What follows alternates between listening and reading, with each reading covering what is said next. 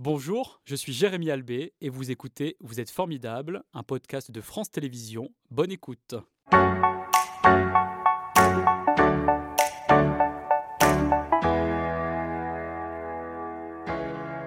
Bonjour Anne, c'est un plaisir de vous accueillir. Vous avez euh, le sourire parce que vous aimez ce que vous faites. Vous êtes la cofondatrice du collège euh, Déclic. Vous êtes également ingénieure chimiste de formation, enseignante depuis 1991 en mathématiques, également en sciences physiques, et puis aussi ancienne directrice adjointe du collège Sainte-Marie, donc d'Ille-et-Mariste à Lyon.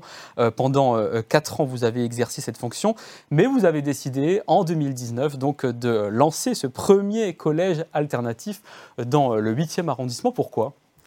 C'est une très longue histoire, j'imagine qu'il faut faire bref. Euh, je dirais que c'est le fruit de mon expérience en tant qu'enseignante, de mon expérience en tant que mère, et puis d'un espèce de retournement intérieur euh, que j'ai vécu, de prise mhm. de conscience sur un certain nombre de problématiques, et puis aussi d'une demande de ma dernière fille qui m'a demandé euh, voilà, de créer un collège différent où elle aurait pu être heureuse. Donc le collège de ses rêves en quelque sorte. C'est ça. Voilà, qui a été réalisé euh, après euh, son passage dans, dans, cette, euh, dans, ce, dans, cette, période. Quels sont les dysfonctionnements que vous aviez constatés lors de votre carrière, qui n'est pas terminée, mais que vous ne vouliez plus en fait vivre?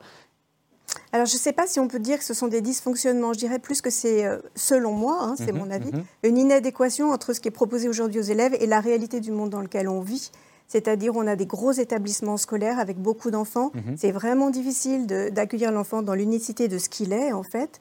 Et puis, ce qui est demandé pour la vie après, ce sont des compétences qui ne sont pas déployées dans la scolarité, des compétences de responsabilité, de savoir gérer des projets, d'être coopératif, d'être solidaire, voilà, de savoir gérer ses relations avec les autres. Et ça, jamais on l'apprend. Mhm. Quelle est votre vision alors pour euh, Déclic C'est d'aller euh, euh, chercher tout ce que vous venez de nous décrire? C'est ça, et de faire un lieu qui soit un lieu de vie où l'enfant puisse déployer tout de, tous ses potentiels, euh, qu'il ait des potentiels académiques ou pas, qu'il y ait quand même une place pour ce qu'il est. Et donc vous avez écrit un véritable projet pédagogique. Oui. Quelle est sa forme euh, bah, et son contenu Oui, alors c'est un texte qui détaille euh, dans le concret du quotidien de comment on va mettre ça en œuvre, qu'est-ce, mhm quel va être l'emploi du temps, quel va être le profil euh, de l'enseignant, quels sont euh, les outils pédagogiques qui vont être utilisés. Donc tout ça, c'est euh, rédigé dans le projet mhm. pédagogique. Mais à qui est destiné ce collège alternatif?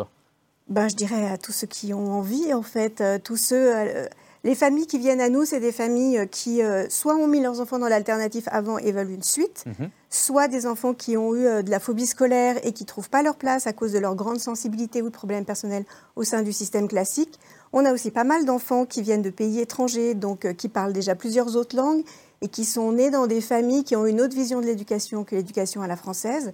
Et puis on a des enfants qui arrivent bah, par les hasards de l'existence parce qu'un tel en a parlé, un cousin y est ou le grand frère. Ou, voilà. comment on peut savoir si euh, notre enfant euh, est fait pour ce collège alternatif? Alors sur notre site internet, on a une foire aux questions. Et qui, voilà, où il y a tous les, il y a plein plein de questions avec des réponses. Donc déjà, on peut aller voir. Et puis, je dirais que c'est toujours une, une, question de rencontre. Donc, quand on vient au rendez-vous d'inscription, il y a une rencontre qui se produit. Et puis, de cette rencontre, on peut faire quelque chose ou la rencontre ne se produit pas. Ce qui est sûr, c'est qu'on n'est pas fait pour les enfants qui euh, ont, euh, je dirais, des difficultés cognitives très mhm. diverses ou qui ont des dossiers de handicap, euh, voilà, qui ont des, choses très particulières. On est vraiment un établissement classique. D'ailleurs, quand les inspecteurs d'éducation nationale viennent, ils nous disent, en fait, vous êtes un lieu comme un collège public, vous êtes accompagné par euh, l'État ou vous êtes carrément euh, hors système de l'éducation nationale? Alors ça dépend ce que vous entendez par accompagner. en fait, on a un numéro d'établissement. Donc nos élèves sont considérés comme candidats libres, mais nous gérons avec le rectorat tout ce qui est euh, brevet des collèges et ce genre de choses. Mmh. des inspecteurs viennent nous inspecter. On doit répondre au socle commun des compétences, connaissances et culture de l'éducation mmh. nationale. Après, comme on est hors contrat, on a la liberté du nombre d'élèves par classe. Donc on n'en a que 20. 23 au maximum cette année. Donc là, sont plutôt à 17-18. Et puis, on peut faire l'emploi du temps qu'on veut, on peut embaucher les enseignants qu'on veut. Euh, voilà, on a vraiment la liberté qu'on n'a pas euh, si on était sous contrat. Et enseigner les matières que vous voulez aussi? Oui, c'est ça, enseigner les matières qu'on veut. Et comment se déroule une journée euh, dans le collège des clics? Alors, une journée type, on ouvre à 8h30, c'est le temps d'accueil, jusqu'à 8h50. Donc les élèves rentrent, il y a une boîte où on pose son portable, il y a des petites cases nominatives. Il y a un élève d'ailleurs qui est responsable, qui a un service portable, qui mhm, surveille que mhm. tout le monde pose son portable. Et puis après, ils vont dans les différentes classes. On commence à 8h55 par un temps de centrage. Et ensuite, on va alterner 45 minutes de cours, 45 minutes de temps de travail personnel, une grande récré, re 45 minutes de cours, re 45 minutes de travail personnel. Et puis l'après-midi, euh, des matières qu'on appelait des matières de développement de soi. Donc là, on voyait euh, par exemple euh, la cour de, des clics à l'écran. C'est-à-dire que l'après-midi, on n'est pas dans une classe traditionnelle alors, ça dépend de ce qu'on fait, mhm. ça dépend du choix qu'on a fait. Si on est en théâtre, on est dans la grande salle qui me semble on a vu à l'image, avec l'enseignant avec la chemise jaune. Mhm. voilà, la salle des ours, donc le théâtre a lieu là.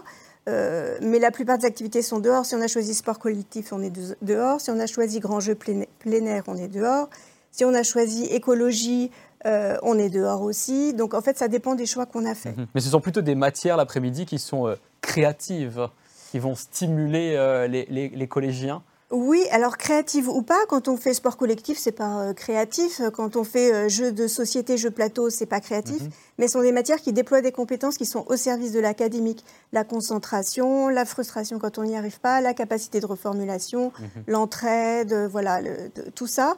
Donc c'est sur un autre plan, sous une autre forme. On peut faire des grands jeux plein air sur le thème de la mythologie. On va travailler la mythologie. Quand ils sont en écologie, ils vont observer les oiseaux, observer les plantes, Bon, après, on a un portager en permaculture que les élèves ont créé.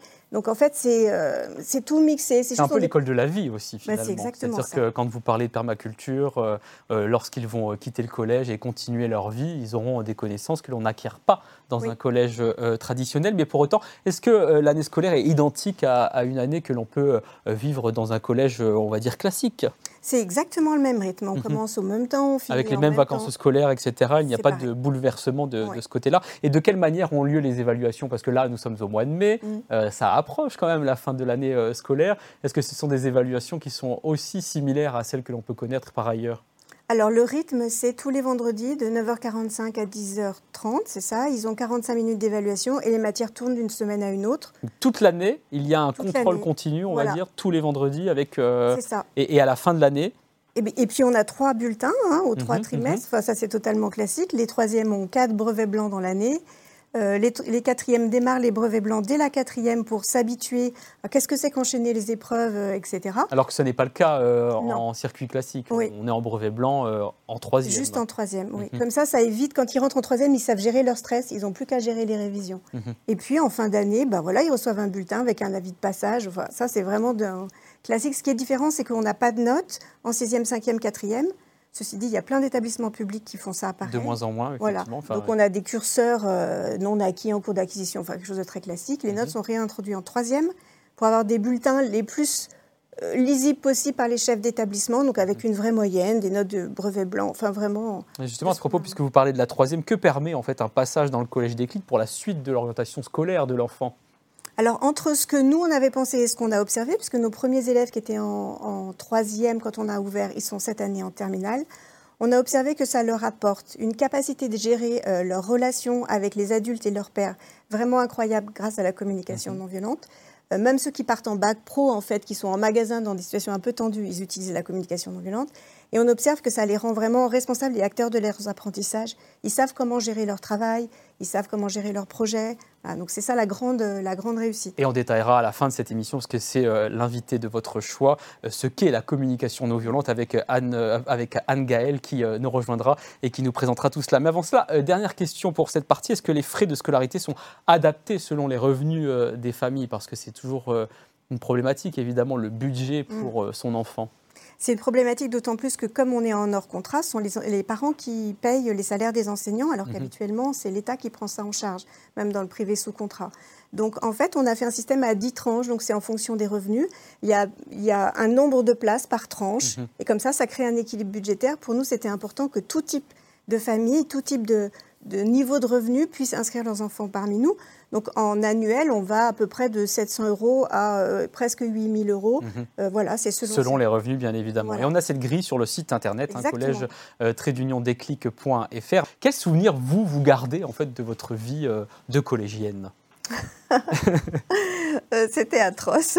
oui, c'est vrai. Comme beaucoup, vous l'avez mal vécu. Oui, j'avais une sensation d'être différente, en fait, de ne pas répondre au cadre, de ne pas comprendre comment ça fonctionnait.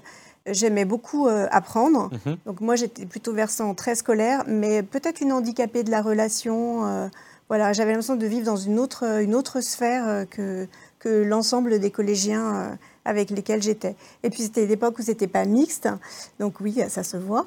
Et euh, donc ça, faisait aussi euh, des choses assez particulières, euh, voilà, des ambiances de filles uniquement. Mhm. Bon, je regarde un mauvais souvenir, on peut le dire. Mais pour autant, vous n'êtes pas totalement écœuré du collège, puisque vous êtes toujours dans l'enseignement avec ce collège des clics et vous vous êtes formé à la gestion mentale. Qu'est-ce que c'est?